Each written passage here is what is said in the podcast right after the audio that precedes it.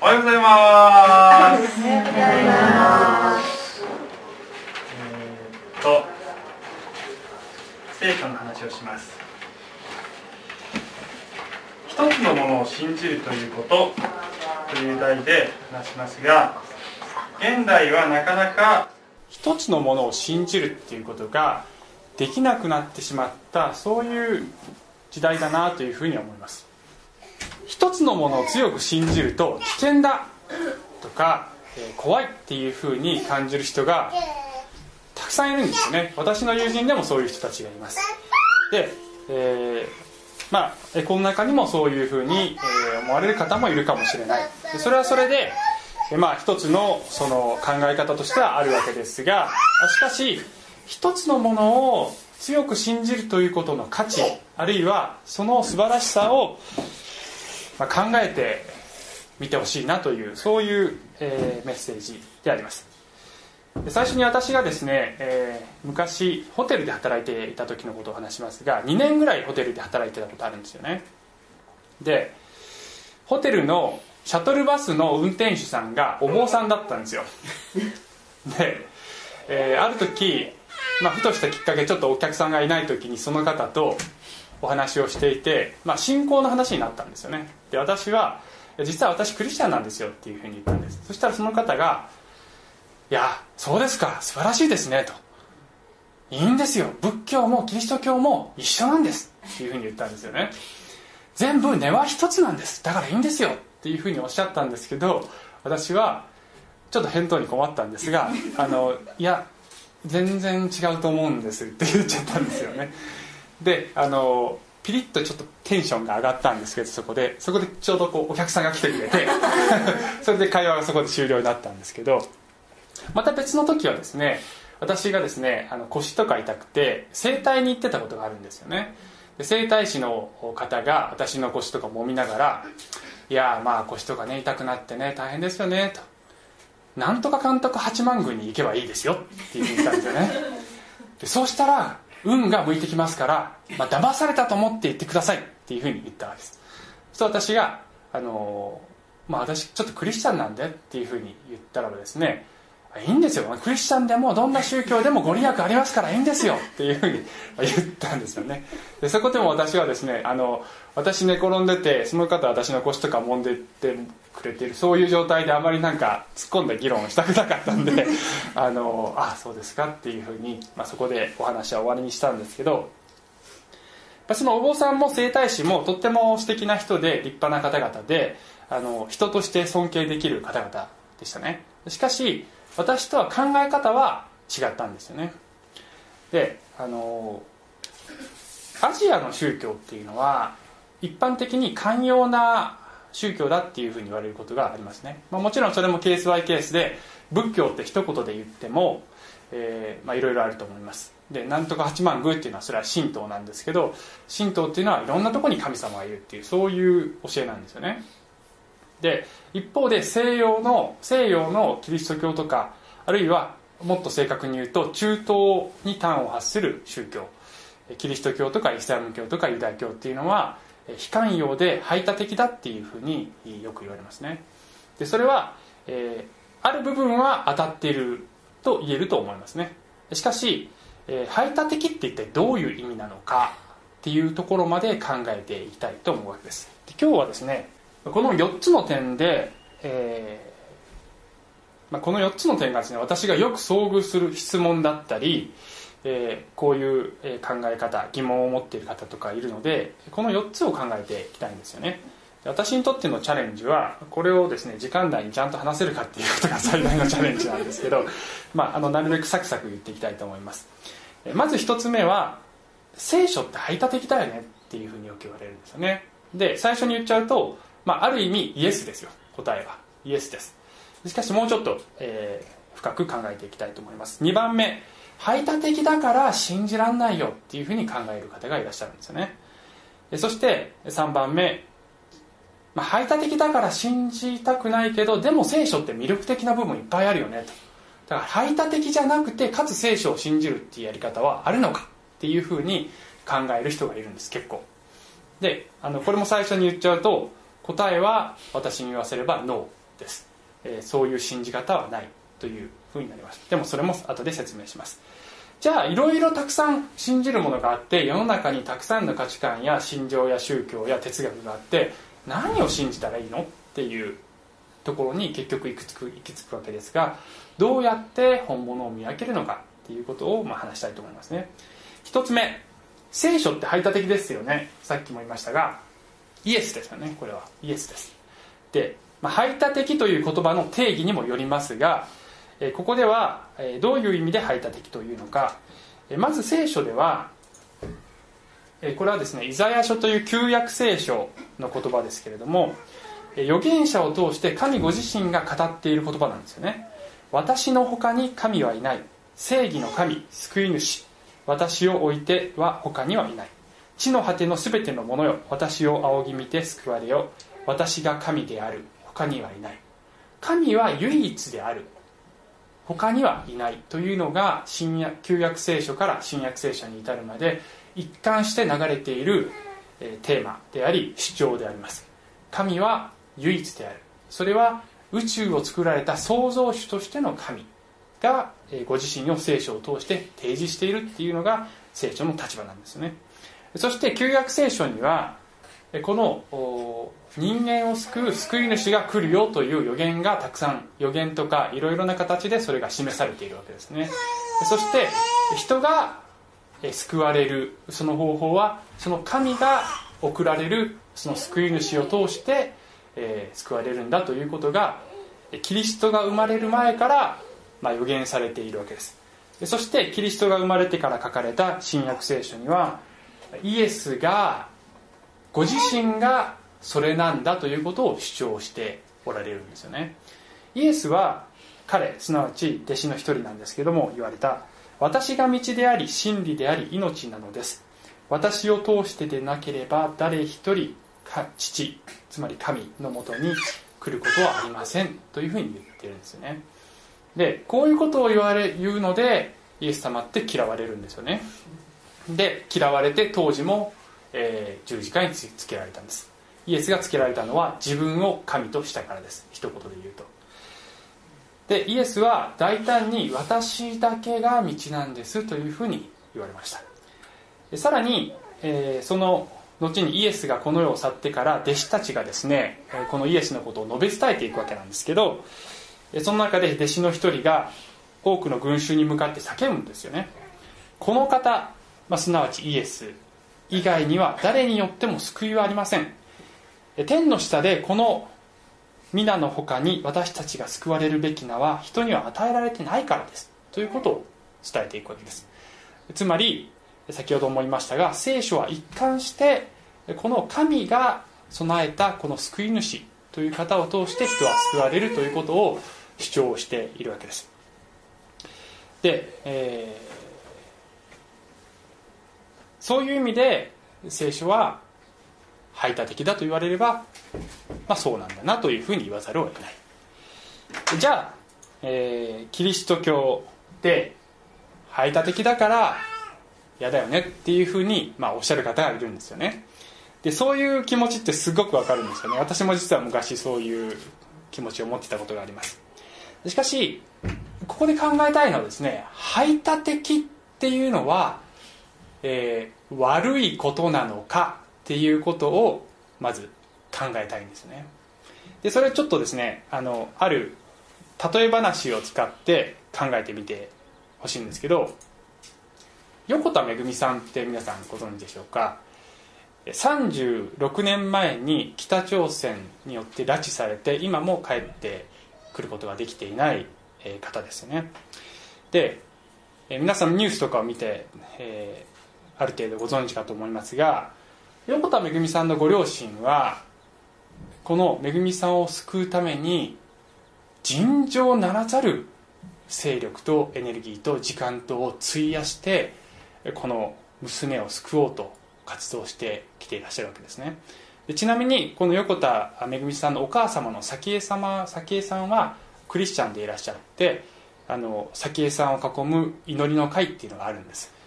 で、えー、私はですねこのご両親をニュースで見るたびに本当にこの娘を救おうとするその姿が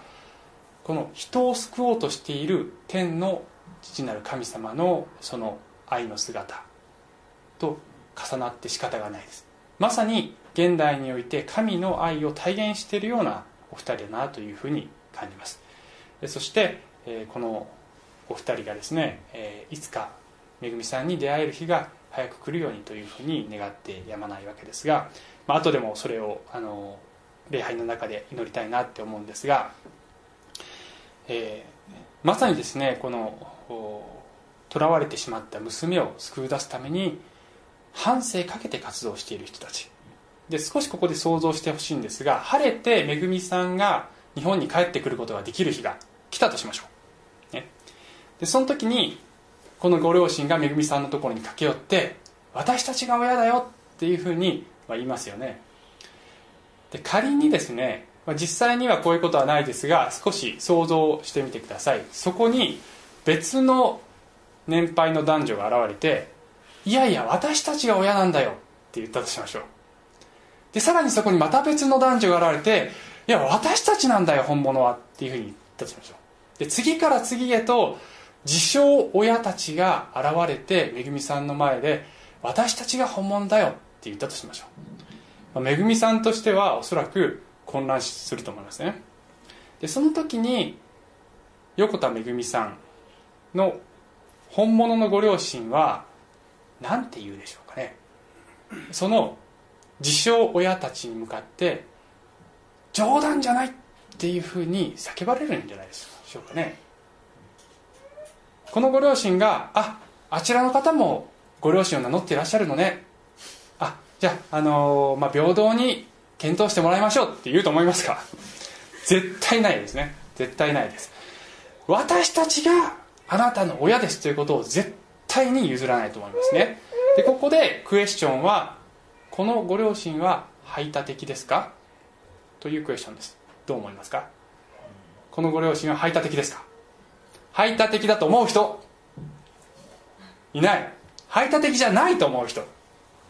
OK どうして排他的じゃないと思う？だって他の人のこと認めないよ。シーン、えー、本物だから排他的じゃないって思うわけですよね。普通はね。でも私に言わせると、まあ、そういう言い方もありだと思いますけど私に言わせるとこうだと思います。本物だから排他的だ。っていうふうに言うの方言う方が僕は正確だと思いますね。本物は排他的なんだと思います。本物は排他的。で聖書っていうのはですね人間の視点で書かれてるんじゃないんですよ。神の視点で書かれてるんですよ。で神にとってみれば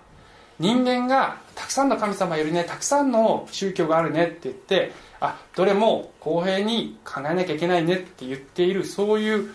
姿勢自体がもう神様にとってはすでにナンセンスなんですよね。それはこの横田めぐみさんのさっきの例で言ってそのご両親が感じるのと同じような形で神は私が本物の親であるということを絶対に譲らないんです。それが聖書の主張なんです。それが聖書の視点なんですよね。で真実というものは真実でないものを含ま含まないから混ざらないから排他的。真実とはだから先ほどのクエスチョンの答えは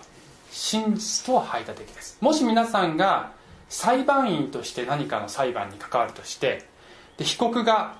ですね有罪かどうか。を決めなければいけない。それに一票を投じなければならない立場になったとした時に何を求めるかというと真実だと思いますね。真実でないものを一切排除した形で何が本当にそこで起こったのかという真実を知ってそして重大な決断をしたいと思うと思うんです。真実に真実でないものを混ぜてはいけない。だから真実は常に排他的である。これが、えー、まず一つのポイントだと思います。でじゃあですねあのまあ3つ目のポイントですが 多くの方が聖書というものに魅力を感じてるわけなんですよ。で、え、イエス様の言ったことですごくいいこともたくさんあるし聖書っていいものだ。キリスト教の団体でいいことをしている団体もたくさんある。マザー・テレサって素晴らしいわねっていうふうに考えるわけですよね。だけど今言ったようなこれだけが道だっていうそういう部分がどうも気に食わないという方がいらっしゃるわけですね。でその気持ちが本当によくわかるんですよね。私も昔よく悩みました。日本人の、えー、最もポピュラーと言ってもいい宗教観はこれです。分け昇る麓の道は異なれど同じ高値の月を見るから。つまりいろんな道があるけれども全部同じ神様に到達するんだっていうふうに、えー、考える方がすごく多いですね。でこういうのを宗教的多元主義っていうんです。であのここでのポイントはですねでそのさっきのその排他的でない信じ方をしたいという方々は、えー、この中の一つに聖書を入れるんですね。つまり聖書も信じる。だけどあちらのあれもいいね。こちらのこれもいいね。あれもいいね。というふうに言うのがとても平和的ですごくいい。というふうに考えるわけです。でそれはですねとても魅力的な考え方だと思いますね。だけど悲しいかな、まあ、悲しいかなって言っちゃいけないんですけど牧師が、えー、多くの人の期待を裏切ってしまうのは聖書がこの中の一つになることはありえないんですね。それは先ほどから言ってるように聖書の中の神様はこの中の一つに甘んじることを拒絶されるからです。イエス様はまあ自分自身が唯一の道だというふうに言われたわけですが決してそのですねイエス様の十字架の道がイエス様にとって楽な道だったわけではないんですよね、えー、一つマタイの福音書からこの言葉を読みたいと思いますがこれはですねイエスが十字架につく数時間前の出来事です。ゲッセマネの園というところでイエスが最後に父なる神に祈る場面ですね。でこの時にイエスは3人の弟子を伴ってこの園に行くんですが、えー、こういうふうに書かれています。その時イエスは彼ら彼らっていうのはつまつまり弟子たちですが弟子たちに言われた。私は悲しみのあまり死ぬほどです。ここを離れないで私と一緒に目を覚ましていなさい。聖書によるとイエスというのは神ご自身でありそして同時に人でもあられたというのが聖書が描いているイエスの姿です。神なんだけど人つまり人が持っている弱さを全て同じように持っている。喉も渇くしたくさん歩けば疲れるしつねれば痛いしそして十字架にかかれば痛くて辛くて怖い。そしてそういう肉体的な辛さの上に十字架というのはすなわち父なる父なる神と子なる神がその永遠の絆を断ってしまうような出来事なんだ。子なる神が父なる神に捨てられてしまうそういうことなんだ。という意味でイエスにとってそして父なる神にとってとんでもない大きな犠牲だったわけです。ですからイエスはその道を通るのが恐ろしいと思われたわけですよ。そして悲しみのあまり死ぬほどですというふうに十字架にかかる前に言われたわけです。そしてあの携帯はですねあのちゃんとマナーモードにしてほしいんですよね。皆さんねこういう時は。ね本当に。困ります。39節を見るとそれからイエスは少し進んでいってひれ伏して祈って言われた。我が父よできますならばこの杯を私から過ぎ去らせてください。しかし私の願うようにではなくあなたの御心のようになさってください。で少し飛んでイエスは二度目に離れて行き祈って言われた。我が父よどうしても飲まずに済まされぬ杯でしたらどうぞ御心の通りになさってください。っていうふうに言われる。イエスは必死で祈られました。この杯っていうのはすなわちこの十字架の道受難を受けるというそういう道のことです。イエスはこの道を通らずに済む方法はないんですか？ということを、まあ、おそらく答えを知っていながらも父なる神に叫んでおられるわけです。そしてもしこれを避けることができるならばそうしてくださいというふうに父なる神に叫んでいるわけです。しかし最終的にはこれが通らねばならない道だということに、えー、ということを、まあ、最初から知っているわけですがそういう結論にたどり着きこのことを受け入れるわけですよね。でここで考えていただきたいのはもし先ほどの図のように神への道がたくさんあるのであれば一体何のためにイエスがこんなに苦しまれたのか全く分からなくなってしまうということなんですよ。この十字架というのは神にとってそしてイエスにとって究極の犠牲なわけです。で他に道があるならばこんな苦しみを通らなくてもいいわけですよ。で聖書では神が究極の犠牲を払って人を救おうとされた。というメッセージがこの聖書のメッセージでありそしてそこに私たちへの神様の絶対的な愛が示されているっていうふうに言ってるわけです。つまり私たちがですねイエス様も信じるけど他の道もありだねって言ってしまった瞬間に神様のこの究極の犠牲的愛というものを全く理解してないということになってしまう。それを全く台無しにしてしまうわけです。なので聖書を信じイエスを信じそれと同時に他の道もありだねっていうふうに言うことはクリスチャンにはできないんです。十字架が神にとって唯一にして最終的な最後の手段なんだ。そういうそういう方法で神は人を救おうとされた。それが聖書の主張なんですよね。ですからこの3つ目の問いに対してはそういう信じ方は残念ながらできないと思います。神の犠牲的愛を薄める結果となり信じる意味自体がなくなってしまうということです。でここで少し若干ちょっと難しい話になりますが宗教多元主義っていうのはさっきありましたね。で仮にここでですねあのまあ A, 教 A, A 宗教 B 宗教 C 中小宗教っていうふうにあったとして、まあ、それぞれがこの道がだけが真理だっていうふうに言ってるとしましょう。で、まあ、この ABC の間に、まあ、摩擦や対立構造があったとしましょうね。仮に仮にですね。でそういう対立や摩擦がですね悲しいことだ。やっぱり平和じゃなきゃいけないっていうふうに思う方がまあこういうこう宗教多元主義っていうものに魅力を感じるんですよね。しかしここにですね矛盾が生じるわけです。どういう矛盾かというとこの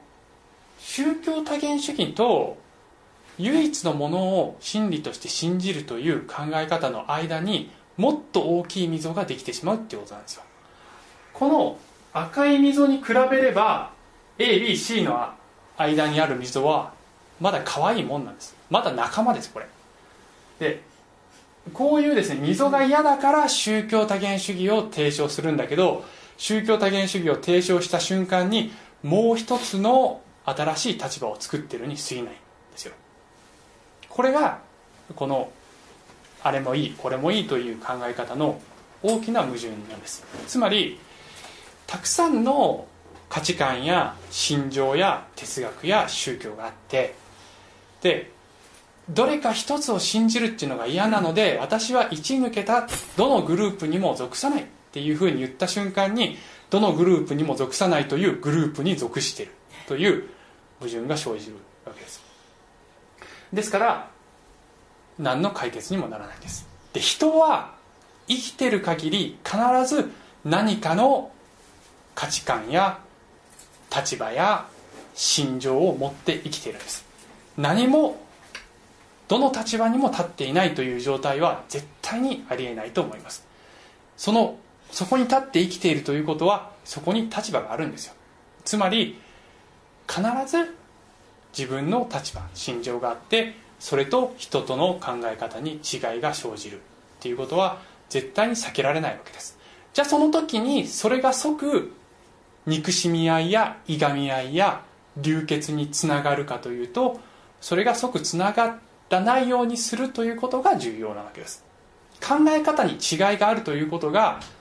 平和を壊すことじゃないんですよ。考え方が違っても平和を保つことができるんです。そのための鍵はイエス様の言われたこの言葉です。敵を愛しなさい。これが、まあ、唯一の解決だと思いますね。あの他の宗教を信じている方々が敵ではありません。しかしもし仮に敵だったとしてもイエス様は敵を愛しなさいっていうふうに言われるわけです。ですからまあ、歴史上ですねいろいろな宗教宗教が問題で宗教が元になって戦争とかが起こっててだから宗教は嫌なんだっていうふうに思われる方いるんですけどしかし、まあ、聖書に限って言えばそれは聖書に従って争いを起こしているのではなくて敵を愛しなさいと言われたイエス様のその言葉に背いて争いをしているだけなんですよね。それはとても悲しいことです。イエスは決して他の考えを持っている方々を殺していいなどとはおっしゃいません、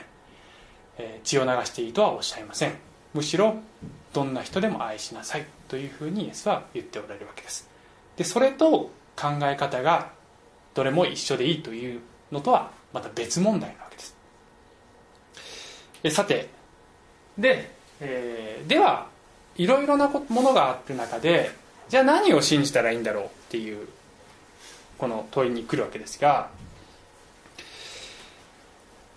これはですねあの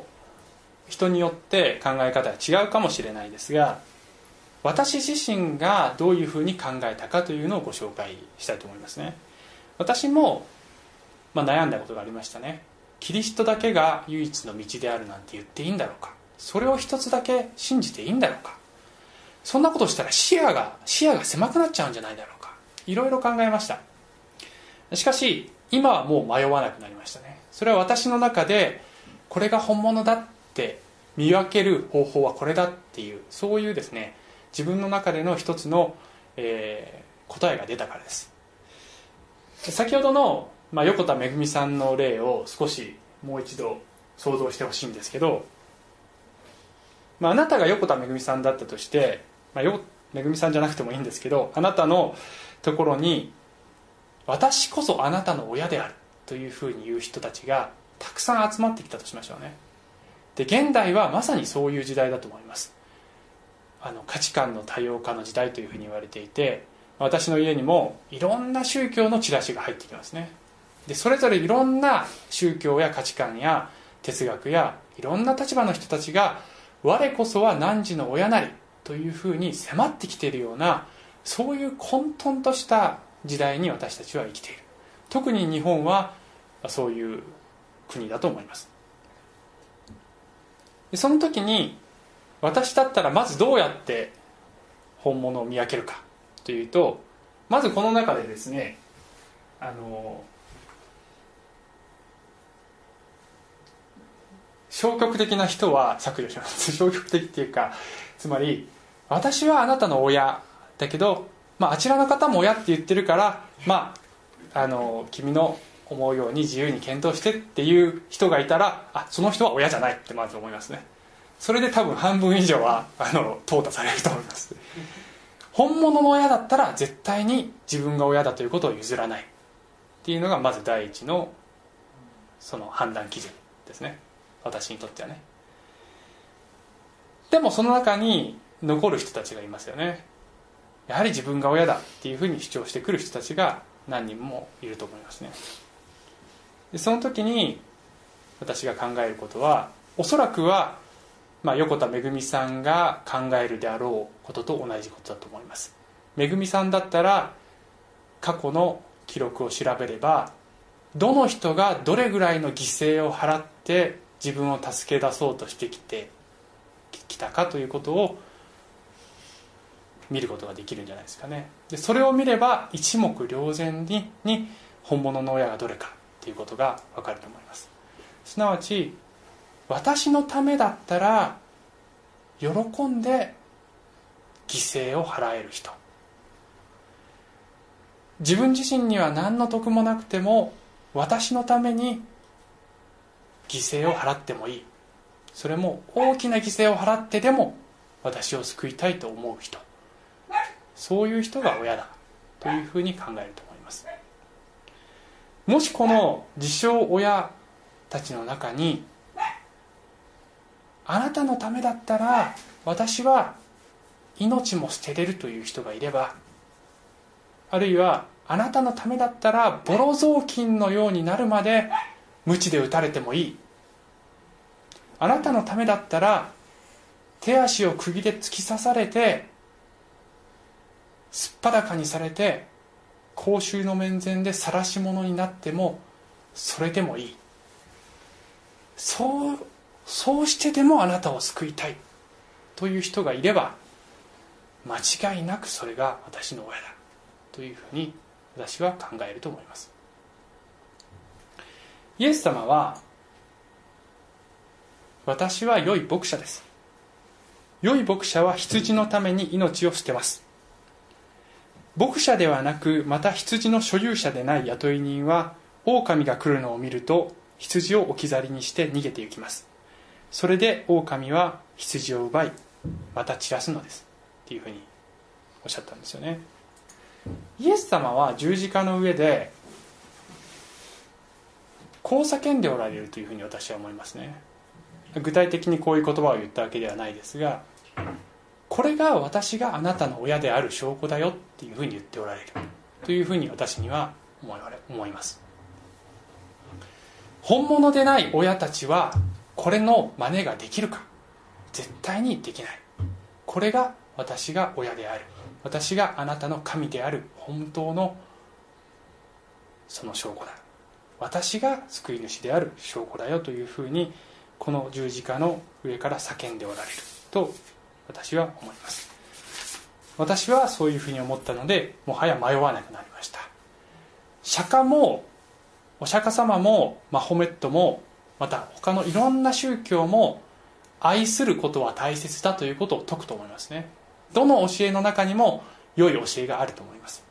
しかし私という人に対して個人的に私はあなたを愛している。そしてあなたのために命を捨てたよっていうふうに言ってくださるのはイエス・キリストだけです。世界中どこを探してもこんな方はいません。これほどに神が私の罪を背負って死んでそして私を救ってくださるというほどのこれほどの強烈なメッセージはどんな宗教にもどんな哲学にもどんな価値観にも私は見いだすことができませんでした。ですから4つ目の答え4つ目の問いに対する答えは私に言わせればあなたを愛しあなたのために命を懸けた方が本物の親です。ということになると思います。もちろんこのことを信じるか否かはその人の自由意志にかかっているわけです。誰も強制的にそれを信じさせる。他人に対して信じさせるということはできないわけです。しかしイエスを信じるという言っているクリスチャンである方々は、まあ、私も含めてですがはできるだけ人と平和を保ちながらもしかしイエスが唯一の救い主だということを叫んでいくんです。教会はそれを世界に向かって叫ぶ場所です。そしてそれに同意しない人がいたとしてももちろんその人たちを愛していくんです。しかし主張を曲げるということはしないんです。イエスが唯一の救い主でありそして道だということを叫んでいく。そういう教会でありたいと思うしそういう自分自身でありたいと私は思っています。最後に、えー、この一番聖書の中で一番有名だと言われている御言葉を読みたいと思います。神は実にその独り子をお与えになったほどによう愛された。それは御子を信じる者が一人として滅びることなく永遠の命を持つためである。お祈りします。愛する天のお父様聖書の中で聖書の中であなたは私が唯一の神でありそして、えー私は究極の犠牲を払ってあなたのために救いの道を用意したんだよとメッセージを与えてくださっています。どうぞ神様私たちの心の目を開いてくださり真実が分かるように助けてください。イエス様のお名前によってお祈りします。アーメン。